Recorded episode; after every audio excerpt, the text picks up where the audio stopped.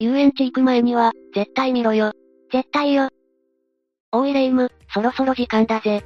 待ってよマリサ。もうちょっと準備がかかりそうなの。ちぇ、しょうがねえな。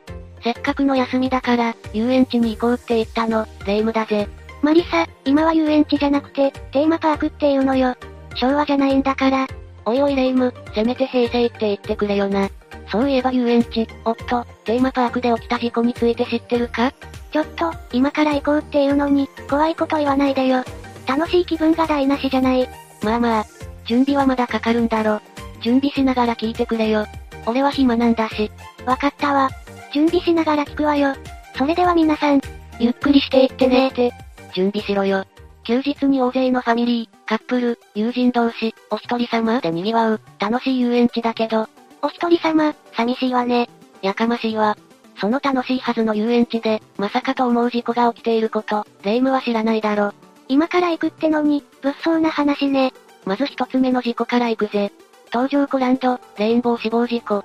東条コランドは1968年8月に、兵庫県加東郡東条町に開園した遊園地だ。ウエスタンをテーマにしたパークで、マスコットはラビタン。ってウサギ。テーマパークって言い直したわね。うるさいぞ。この東条コランドは、若者向けジェットコースターなどの、絶叫マシンを次々揃えていたんだ。若者向けってところに年を感じるわね。いちいちうるさいな。早く準備しろよ。当時は関西有数のレジャー施設として、最盛期の1992年には、55万人の来場者があったんだぜ。東条コランドのオープン時期は、高度成長期の真っ只中で、子育て世代が増えていた。なるほど。人口ボーナス期ってやつね。よく知ってるな。そして、これらのお客さんを見込んだ遊園地が、各地に多く計画され、次々と開園していくんだぜ。私の知ってるところもあるかしら。そうだな。富士急ハイランドや、現在の東京ドームシティアトラクションズ、現在のスパリゾートハワイアンズ。この辺は知ってるか？富士急ハイランドって、絶叫系の多いところよね。そうそう。この後解説する遊園地の中にも、この時期にオープンした遊園地も多かったんだ。東条コランドのオープンも、テーマパークの建設ラッシュの最中だった。しかし、バブル崩壊が起きる。日本の景気が急激に落ち込む。すると家庭で真っ先に削られるのは何だと思う？やっぱり遊ぶお金かしら。その通り。ということで、各地にあったテーマパークの入場者は減り始め、経営は苦しくなっていく。残念だけど、仕方ないわよね。資本主義ってやつよね。事故発生の頃には、東条コランドと同時期に、オープンしたテーマパークも、経営が厳しくなり、徐々に閉園していっていたんだ。景気の問題だけでなく、施設の老朽など、様々な問題も出てきていたしな。なんだか寂しいわね。そんな中この事故は、1995年10月28日に発生する。この日は土曜日ということで、減少したとはいえ、多くのお客さんで賑わっていた。土日祝日はテーマパークは込み込みよね。だから県民の日の今日、行くことにしたんじゃない。準備終わったのかよ。まあ、霊夢の言う通り、土日祝日は書き入れ時だからな。そんな込み込みの中、事故が発生してしまうんだ。事故があったのは、回転式のアトラクション、レインボー。これは、座席に座って乗るタイプの、フライングカーペットを横にしたような遊具で、安全レバーで体を固定するものだったんだぜ。写真とかないの？ちょっとイメージが湧かないわ。しょうがないな。こんな感じのやつだぜ。ありがとう。ちょっと面白そうね。この事故の被害者は当時小学1年生のだ。彼女は一人でこの遊具に乗り、父親が遊具の外で待っていたんだ。遊具が動き出してすぐに、彼女の体が安全レバーの下を通る形で、座席から滑り落ち始めてしまう。え、なんで？気づいた父親が止めてくれと叫び声を上げ、従業員が非常停止ボタンを押したが間に合わず、彼女は遊具から落下してしまったんだ。結局10メートルの高さより落下して亡くなってしまうという、痛ましい結果となってしまったんだ。ひどい。お父さんの目の前で。痛ましすぎるわ。そうだな。この事故はなんで起きたのか、理由がはっきりしていないんだ。どうして？きちんと警察が調べたんでしょ？何かミスとかトラブルがあったんじゃないの？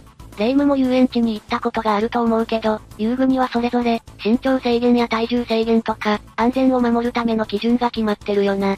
そうね。この身長や体重で、これ以上、以下は乗れないとかのことよね。そうだぜ。ところがその女の子は、その基準を満たしていたとされていて、なぜ落下してしまったのかはわからなかった。俺も調べてみたんだが、当時のニュースや記事も少なくて、原因はわからずじまいだったんだ。こんなことになっているのに、きちんと理由がわからないなんて、どうなの？娘さんを亡くしたお父さんは救われないわ。霊夢の言う通りだな。本来であれば、事故は再発防止のために、様々な情報や教訓を得なければならないはずだと思うぜ。結局、東条湖ランドはこの事故の影響もあって、施設の老朽、少子化やレジャーの多様化など、様々な要因から、2000年に閉園することになった。それはそうよね。事故の原因もわからないんじゃ、また同じようなことが、起きるかもしれないものね。まあ、そう考えるのも普通だな。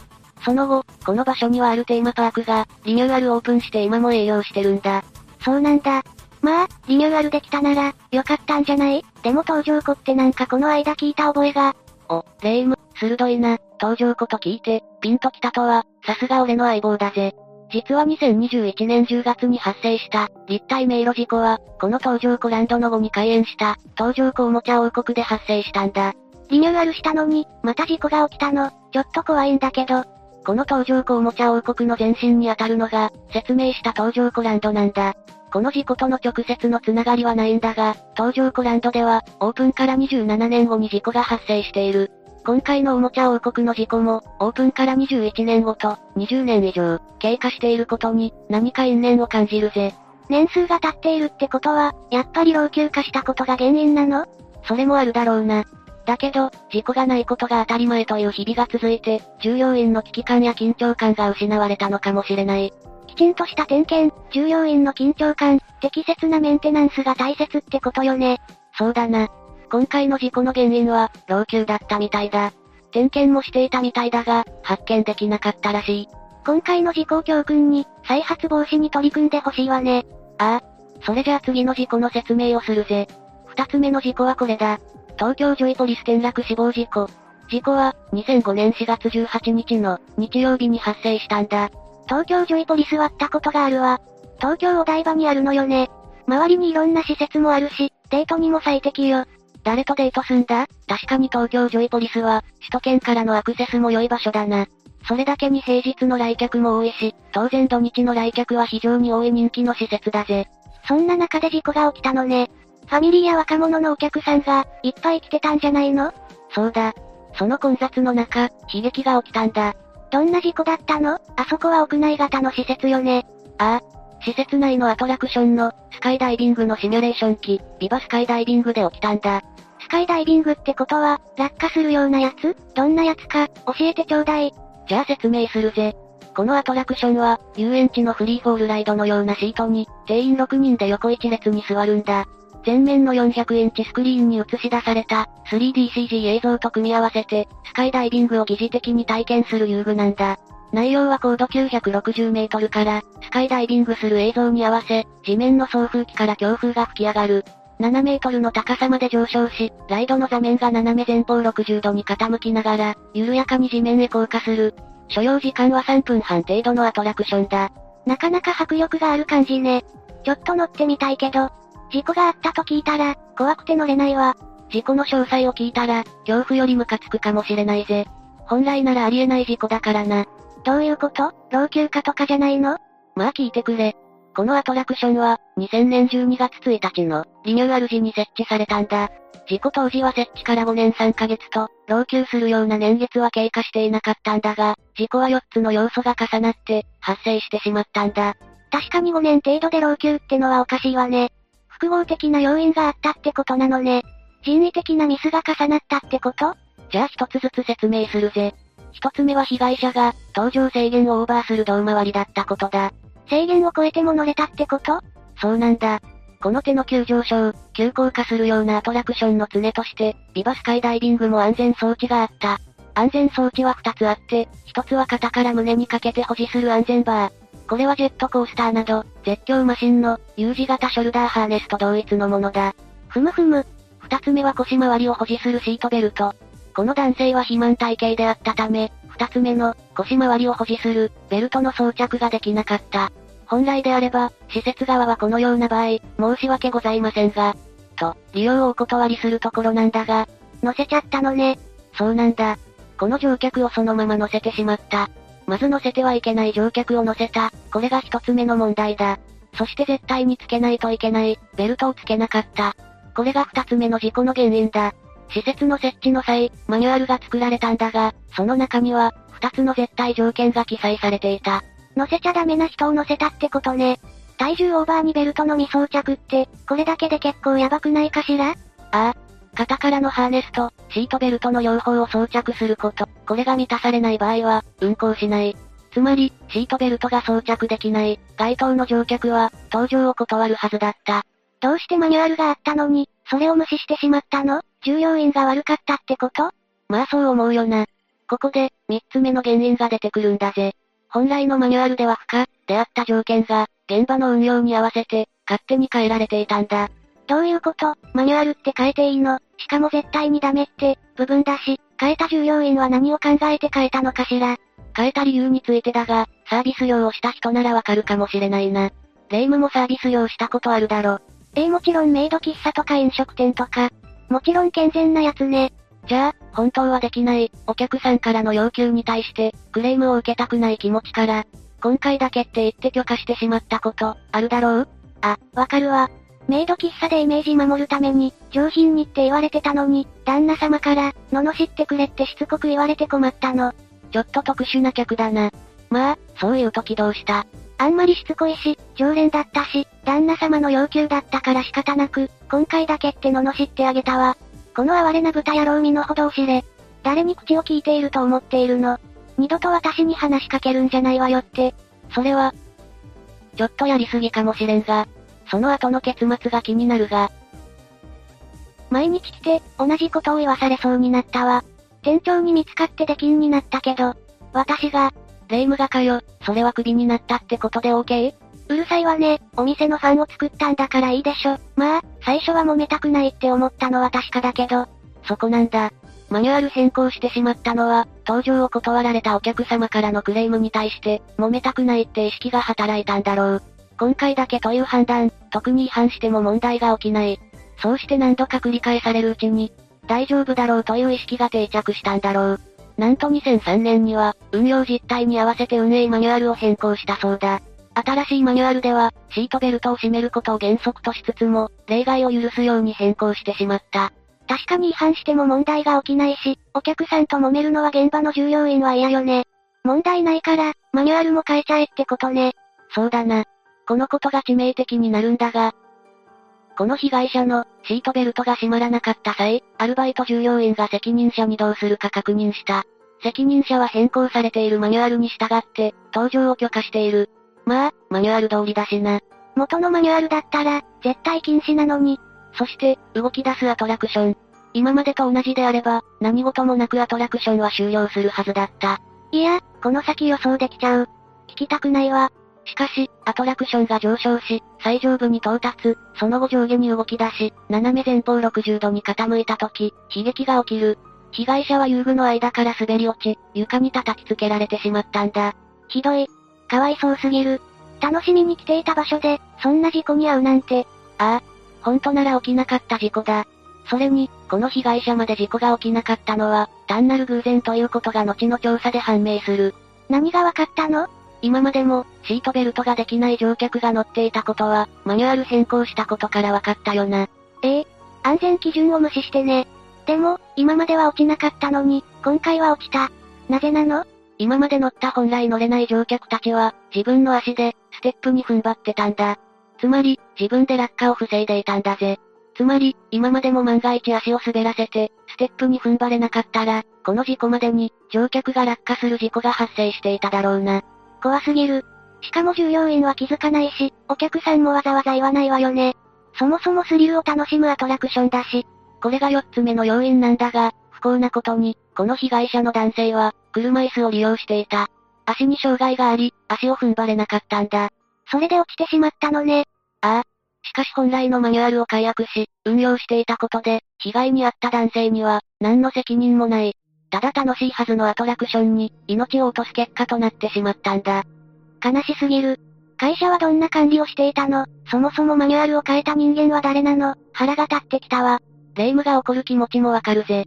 調査を進めると、運営会社のセガは、マニュアルを変更する際、運営者のみで判断していたことが分かった。つまり、管理部門や責任ある人間が、関与していないことが明らかになったんだ。会社の体質の問題ってこと？運営者って、現場の責任者レベルで本社は関係ないの？マニュアルって、そんな簡単に変えられるのかしら？どうだろう？今回の事故だと、絶叫マシンや、人の体を大きく動かすアトラクションについては、安全運行マニュアルを、厳守する必要があるだろう。その意味も考えず、安易に利便性や、お客様とトラブルのが嫌だから、といった考えで、マニュアルを解約したと思われるよな。しかも、組織全体でしっかりとした安全管理教育やマニュアル管理がされていなかったようだし、この事故はある意味、それぞれ関わっていた人間の無責任が生み出した殺人とも言えるかもしれないな。少しでも想像力があれば、責任感があれば、組織がしっかりしていればって考えてしまうわね。ああ。それじゃあ次の事故を説明するぜ。お願いするわ。3つ目の事故は、東京ドームシティアトラクションズにあった、スピニングコースター舞姫で発生した事故だ。このアトラクションは、後楽園遊園地時代の2000年に設置されたんだ。走行中、座席が横に360度自由回転する、マッドマウスタイプのコースターだぜ。なかなかにスリリングなやつで、俺も結構好きだぜ。私は遠心力がちょっと苦手。落ちるタイプは大丈夫だけど、コーヒーカップとかも目が回っちゃうわ。特徴としてカーブが多く、ちょこまかと動き、左右に振られるイメージだな。日本にも同じものがたくさん稼働しているんだ。事故は2011年1月30日の日曜日に起きたんだ。東京都羽村市に住む、会社員の男性は友人たちと、東京ドームシティアトラクションズを訪れていた。午後0時40分頃、園内で知り合った女性グループと4人で、スピニングコースター舞姫に乗車することにした。いいわね。ボーイミーツがあるね。マリサの話が、事故の話じゃなければよかったんだけど。そうだな。すまんが楽しい展開にならないぜ。本当なら、楽しいひとときになるはずだったんだがな。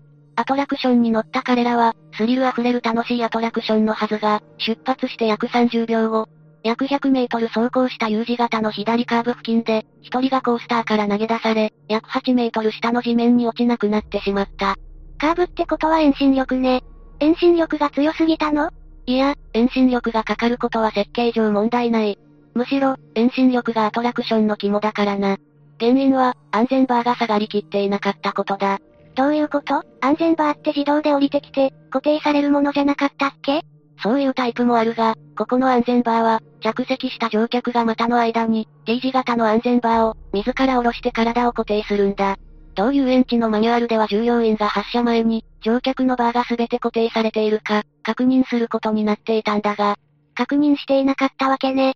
いや、確認はしていたようだ。事故当時は、アルバイトの女性従業員が担当していたんだが、その後の調査に、女性従業員はこう答えている。バーは降りているように見えたが、手で押して確認しなかった。マニュアル通り、安全バーが固定されているか、しっかりと女性従業員が確認していれば、この事故は起きなかっただろうな。またマニュアル、またマニュアルが変更されていたの？いや、そうじゃないんだ。このマニュアルには、触ってまでの安全確認は記載がなかったんだ。他のテーマパークとかだと、手で確認されてるけど、マニュアルじゃなかったの？まあ、マニュアルは色々だからな。ただ、このアトラクションの形状を見ると、手で触っての確認は難しかったかもな。どういうこと？写真を見ればわかるが、異性の乗客の安全バーの確認方法は、難しくないか？確かに。女性のお客さんだと、男性が遠いところの安全バーを確認するのは、すごく気を使うわね。そうだ。遠い場所のお客さんの安全バーが、固定されているか、触って確認することは、難易度がかなり高いと思うぜ。本来、マニュアルとは、誰がやっても、同じ結果にならないと、意味がないものだと思うんだぜ。しかし確かに、手で固定を確認する、という一文があれば、この事故は防げたかもしれないな。それに、安全バーが下がってないのに、発信できるものなの？そのあたりの安全装置や仕組みも、必要だっただろうな。また、このコースターの製造元はドイツであり、販売代理店が、介在していたんだ。言葉の翻訳の問題や、その後の運用に合わせた、適切な改善がされていたら、この事故は防げたかもしれないな。レイムもテーマパークのアトラクションに乗る際、安全バーを自分で下ろすやつに、乗った経験があるだろう。確かにあったわ。結構古い記憶だけど。その際、従業員が触って確認していたかどうか、記憶にしっかり残っているか、俺は正直自信がないな。そう言われてみれば、意識してなかったわ。これからは人任せにせず、自分でしかと確認するわ。そうだな。それがいいと思うぜ。また、このスピニングコースター舞姫には、他にも事故の経歴があったんだ。2002年1月1日、ブレーキ不良により追突事故が発生。一人が負傷している。正月の元旦から最悪な年明けね。2010年5月頃にも、一部の部品が落下して、女性従業員に当たって、軽傷を負う事故が発生している。ちょいちょい事故が起きてるのね。その時にきちんと確認しなかったの？運用方法とか、点検方法とか。まったくだな。その時に徹底的にチェックしていれば、今回の事故は防げたかもしれないな。こんな風に複数の事故を起こしていた、アトラクション舞姫だが、この事故後にようやく詳細な調査が入った。犠牲者が出てから詳細な調査って、手遅れよ。その通りだ。結局このアトラクションは、廃止されることになったんだからな。当然ね。実は、この事故に対する調査論文があるんだ。その中で、重大なことがわかることになった。それって本当なら事故が防げたやつ？ちゃんとしていれば、この人は死ななくてよかったとか？そうなんだ。導入当初の初期には、安全バーを触って確認していたが、やはり、奥の客に対して触って確認をしていたところ、他の客から、触られたとのクレームが発生し、現場では以降、目視のみの確認になっていった、との指摘がされていたんだ。さっき話していたことね。想像通りだったってことね。ああ。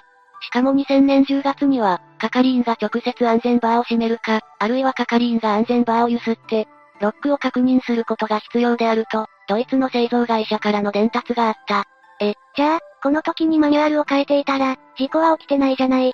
さらに続いて、2001年3月には出発時に、安全バーが正しくロックされなかったことが原因で、大柄の男性客がカーブで投げ出される、大きな事故がドイツで発生したことが、伝えられていたことが分かった。ちょっと待って、実際に同じ事故が起きてるじゃない。どういうこと？ねえ、誰が悪いのかちゃんと教えて。そうだな。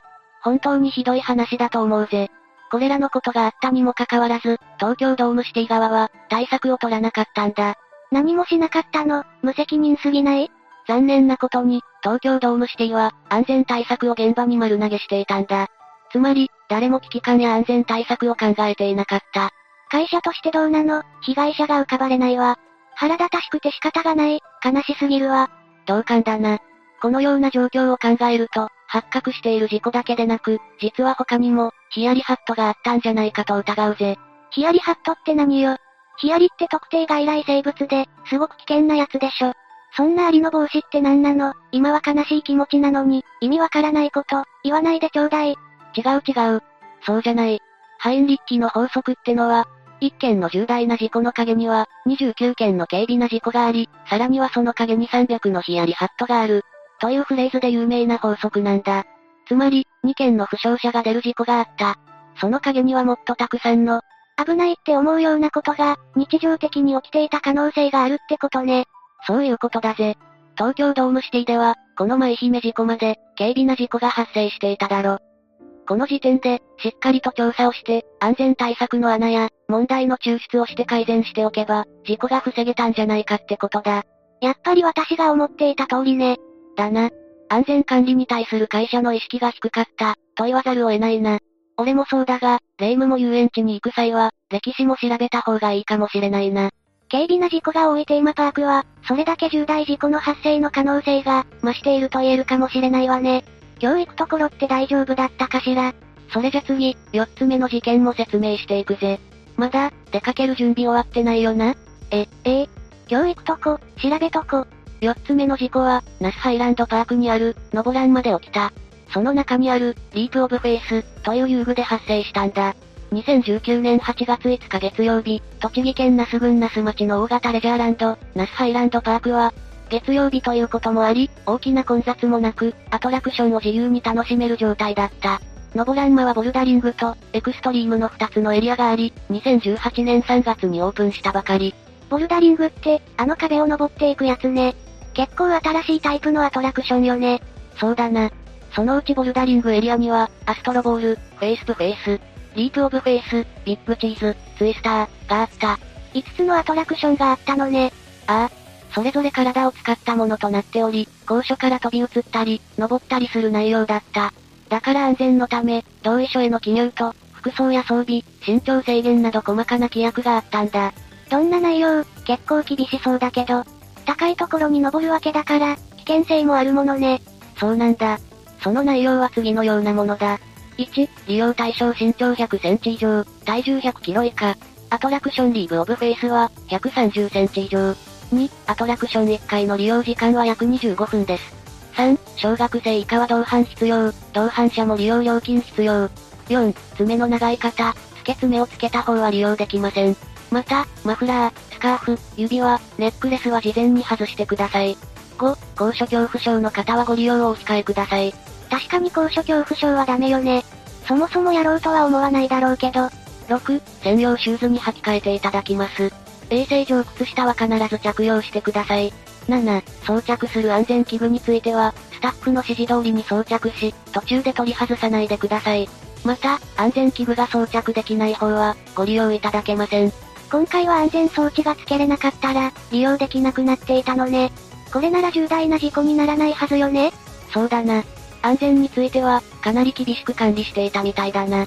当然、利用時にはハーネスを装着し、命綱など、安全装置をつけることになっていたんだぜ。これだけ見ると重大な事故は起きなそうだけど、やっぱり起きてしまうのよね残念ながらな。このうちリープオブフェイスで、事故が発生してしまうんだ。どういう事故だったの？これは、高さ約8メートルの鉄柱から、空中に吊るされたサンドバッグに飛び移る、っていう遊具だった。今もプレイしている動画を、見ることができるんだ。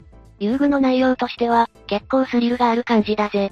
高いところで、サンドバッグに飛びつき、しがみつくことができないと、下に落ちて失敗、という内容だ。本当ね。プレイ動画を見ていると、失敗すると命綱で下に緩やかに降りているけど、特に問題はないように見えるわよ。そうだな。だが、床にはマットやクッションはない。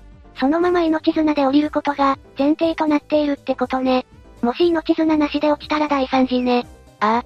被害者の神奈川県相模原市の男性は、アトラクション利用時に、ハーネスはつけていた。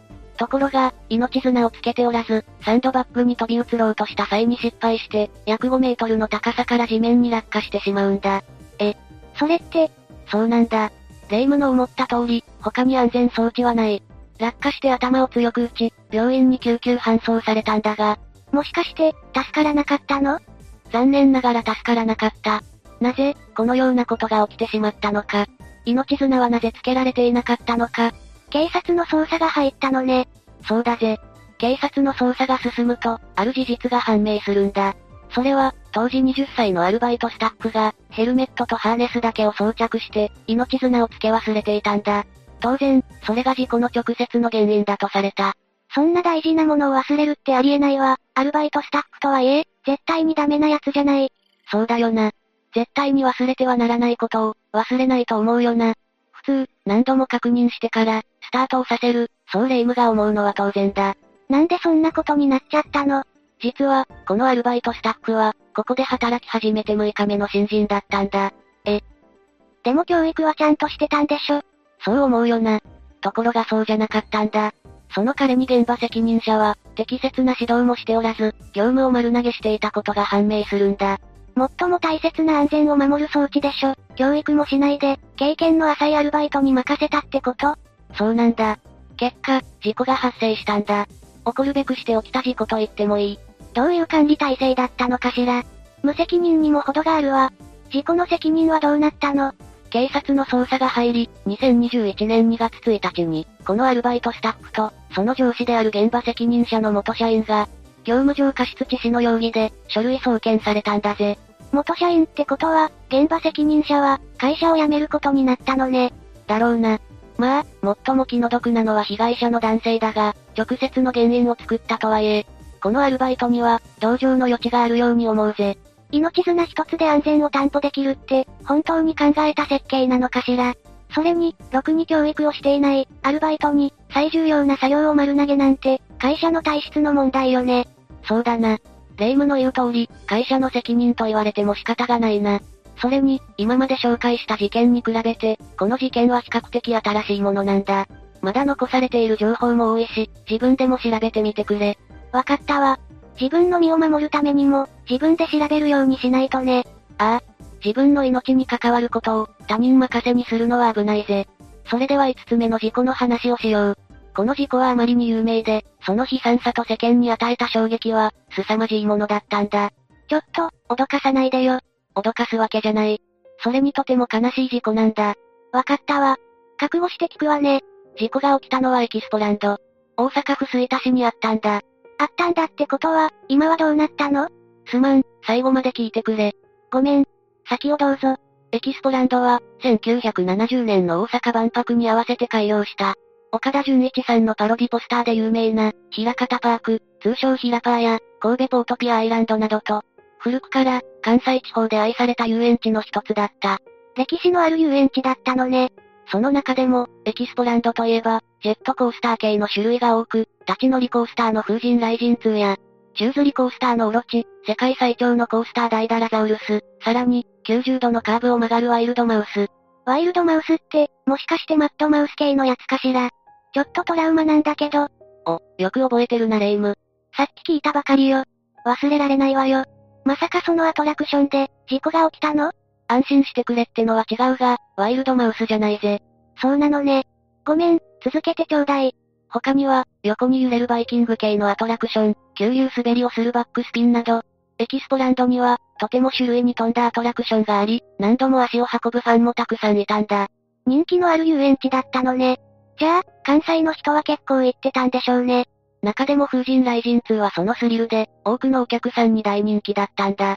昔は特に、立ち乗りコースターは、他の遊園地には少ないアトラクション、ということもあって、1990年に設置されてから、大人気のアトラクションで、エキスポランドを代表する、ジェットコースターだったんだ。確かに昔はあまり聞かなかったし、設置されると、よく CM が流れていたイメージあるわね。ああ、まさに目玉アトラクションだったんだぜ。そしてこの人気のアトラクションで悲劇は起きる。どんな状況で起きたの？それは2007年の5月5日子供の日だった。昼下がりである午後12時48分。6両編成で定員24名である風神雷神2は、この時乗客22名を乗せて、普通に稼働していたんだ。ところが突然2両目の車輪が脱線してしまう。脱線、ジェットコースターで脱線って、超危険じゃない。乗客にはどうすることもできないわよね。だな。そのまま2両目の車体は左側に傾き、乗っていた乗客が、レール沿いに設置してあった、緊急避難通路の鉄柵に、激突してしまったんだ。走ってる途中ってことは、2両目の先頭左の席に乗っていた、19歳の女性王さんは、鉄柵に首が挟まりひどかった。話によると首がに大変だったらしいぜ。凄まじい衝撃でぶつかったのよね。当然そうなると思うけど、他にも大勢怪我人が出たんじゃないの？そうなるな。王さんのすぐ後ろの女性 H さんも、頭を強く打ち集中治療室で治療することとなった。その他にも男女2人が重傷、19人が軽傷だったと報道されている。思い出したわ。この事故の報道は衝撃的にされていたわね。週刊誌にも首が、って載っていて、霊夢も知ってたか。この事故については、当時かなりセンセーショナルに報道されたから、知ってる奴も大勢いると思う。特に関西の人間には乗ったことがある奴も、大勢いたと思うしな。衝撃的だったと思うぜ。自分が乗っていたジェットコースターで。で、脱線した時に、乗客はどんな状況だったの？なんとかならなかったのかしら状況的に難しかっただろうな。車両はかなり高速で走っていたし、脱線後も完成のためそのまま進んでしまった。そして、安全バーにより体が固定されていたこと、そして何より立ち乗りコースターであったことで、乗客が同行できることはなかっただろう。せめて座った状態なら、もしかしたら命を落とさずに済んだかもしれないわね。被害者の女性は、車両が傾き、剥き出しの頭部が鉄柵を避けることができずに衝突してしまうんだ。当時の証言や報道では、重要部を欠損してしまっていた、と言われている。むごいわ。事故とはいえまだ若い女性が命を落とす、それもこんな形で。悲しすぎるわね。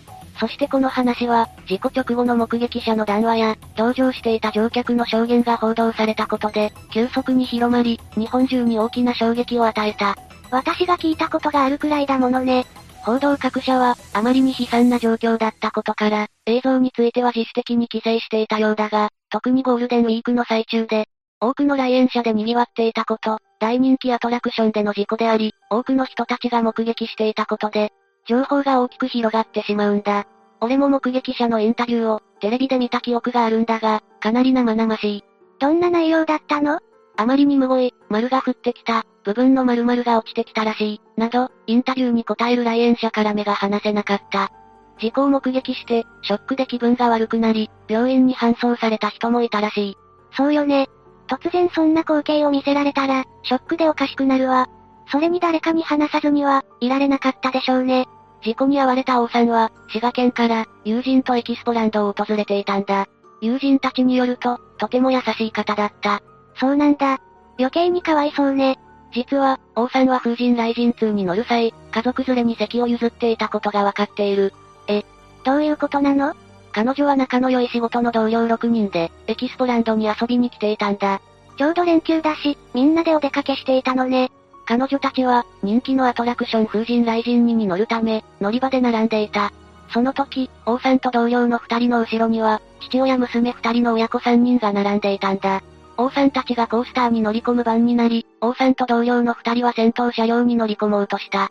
ところが先頭車両は4人しか乗れない。このままでは、後ろに並んでいる親子3人が、同じ車両に3人一緒には乗れなくなってしまう。気づいた王さんは、家族一緒に乗せてあげたい、そう思い、友人たちにも声をかけ、自分たちは2両目に乗ったんだ。じゃあ、もし席を譲っていなかったら、助かったかもしれないってこと？そうなんだぜ。だが、もし、この時譲っていなければ、家族連れが犠牲になっていたかもしれないぜ。そうよね。何が正しかったかは、私たちには言えないわよね。でも、彼女が優しい子だったのはよくわかったわ。後にこの家族連れは、自分たちが2両目に乗っていたかもしれない、と思うといたたまれない気持ちになる。そう語っていたそうだ。家族連れにとっても、優しく気遣ってくれた人が、目の前で亡くなってしまうという、とても辛い状況だったと思うわ。やるせないわ。他にも、王さんは仕事場でも後輩の面倒見のいい、職場でも評判の良い女性だったらしい。友人たちは事故後、王さんの姿が見えず、王さんがいないと必死に体を動かしたが、安全バーでがっちりと補定されていたため、状況がわからなかったんだ。事実を知った時のショックは、凄まじいものだったでしょうね。私だったら一生、心の傷になるわ。そうだな。友達も、事故後のあまりに悲惨な状況を知って、大きな衝撃を受けたと思う。それにしても、どうしてこんな事故が起きてしまったの？普通、脱線するなんて絶対起きちゃダメでしょ。そうだな。霊夢の言う通りだ。警察の捜査が入ると驚くべきことが判明するんだ。今までの事故の話を聞いていると、悪い予感しかしないわ。絶対、防げた事故だった可能性があったんでしょ？そうなんだ。悲しいことに、どの事故も似たような要因が必ずあるんだぜ。車両の脱線理由について調べてみると、点検不備が理由だったことが明らかになったんだ。出たわ。腹立ちを通り越して呆れてきたわ。遊園地の運営ってどこもこんなもんなの？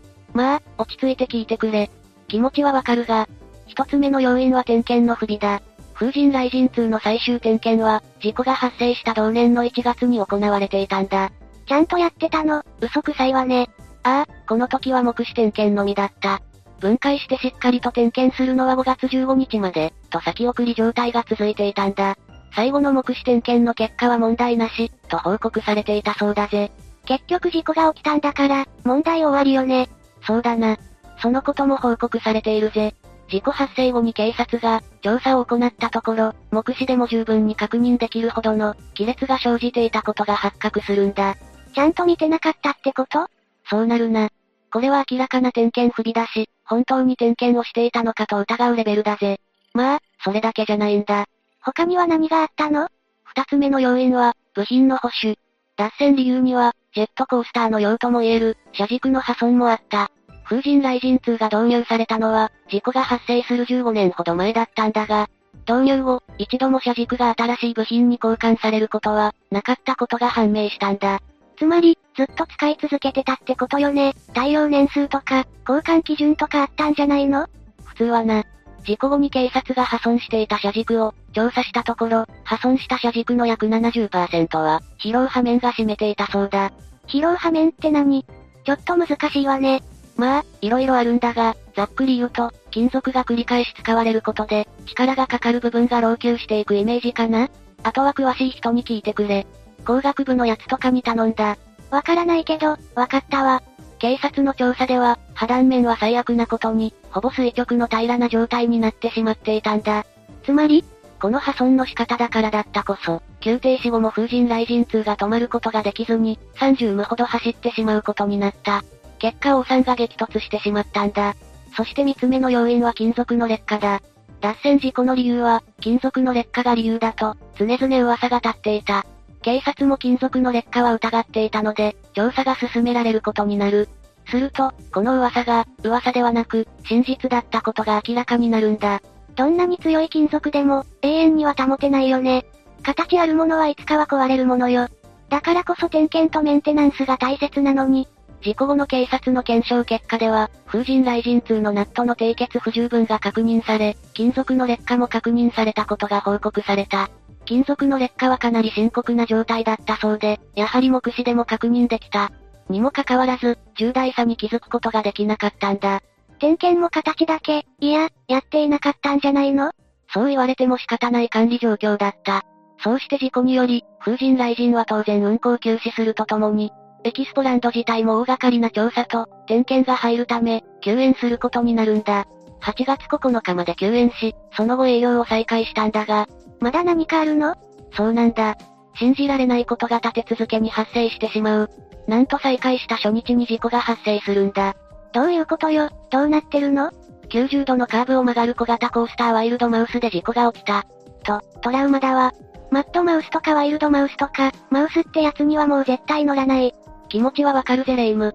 2007年8月10日、ワイルドマウスが緊急停止。発車直後、車両を最も高い位置まで引っ張る。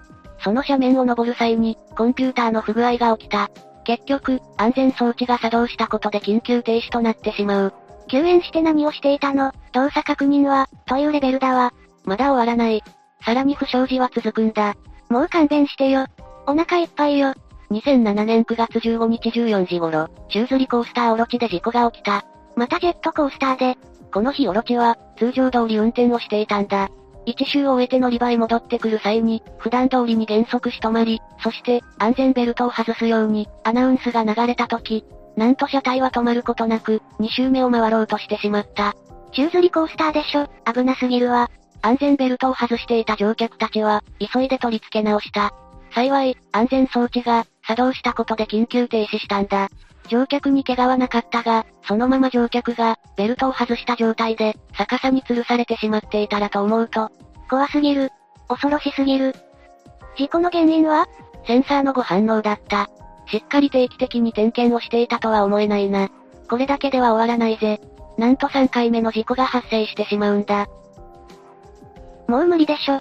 白目。2007年10月7日14時頃、急流滑りのアトラクションバックスピンで、ボートに乗っていた小学生の男の子が、コース最後の急流を下った際に、ボートの縁に頭を打ちつけてしまい、救急車で運ばれるという事故が起きたんだ。この事故の原因は、ボートに乗る際に装着する、安全ベルトが伸びていたのが事故の原因だった。一応聞くわ。何が問題だったの？なぜ伸びていたのか、エキスポランド側は不明としている。そもそも安全ベルトを、しっかり点検していれば、問題なかったはずでは、と思わずにはいられないぜ。救援中に本気で対策をしていたのか、疑問が残るばかりね。まあそうなるわな。お客さんだってバカじゃない。事故が立て続けに起き、来園客も低迷してしまう。エキスポランドは12月9日をもって、再び休園することになるんだ。予定では、2009年春をめどに、再開する予定だったんだが、2008年10月に、自主再建を断念する。そして民事再生法を申請し、2009年2月に、破産手続きとなってしまうんだ。言葉もないわ。当然ね。数々の安全対策の軽視や、その後の対策の不備や事故など、事故は起こるべくして起きたとしか言えないな。亡くなられた被害者には、本当に気の毒としか言えないぜ。こんな管理されていない状況を、放置していた会社側には、どんな裁きが下ったの？風神雷神2の事故については、業務上過失致死傷などの罪で裁判になった。経営側の役員に対し、業務上過失致死傷罪と建築基準法違反、さらに点検が明らかに不備だったにもかかわらず、市に点検結果良好と報告していたことから、虚偽報告の疑いもかかってきた。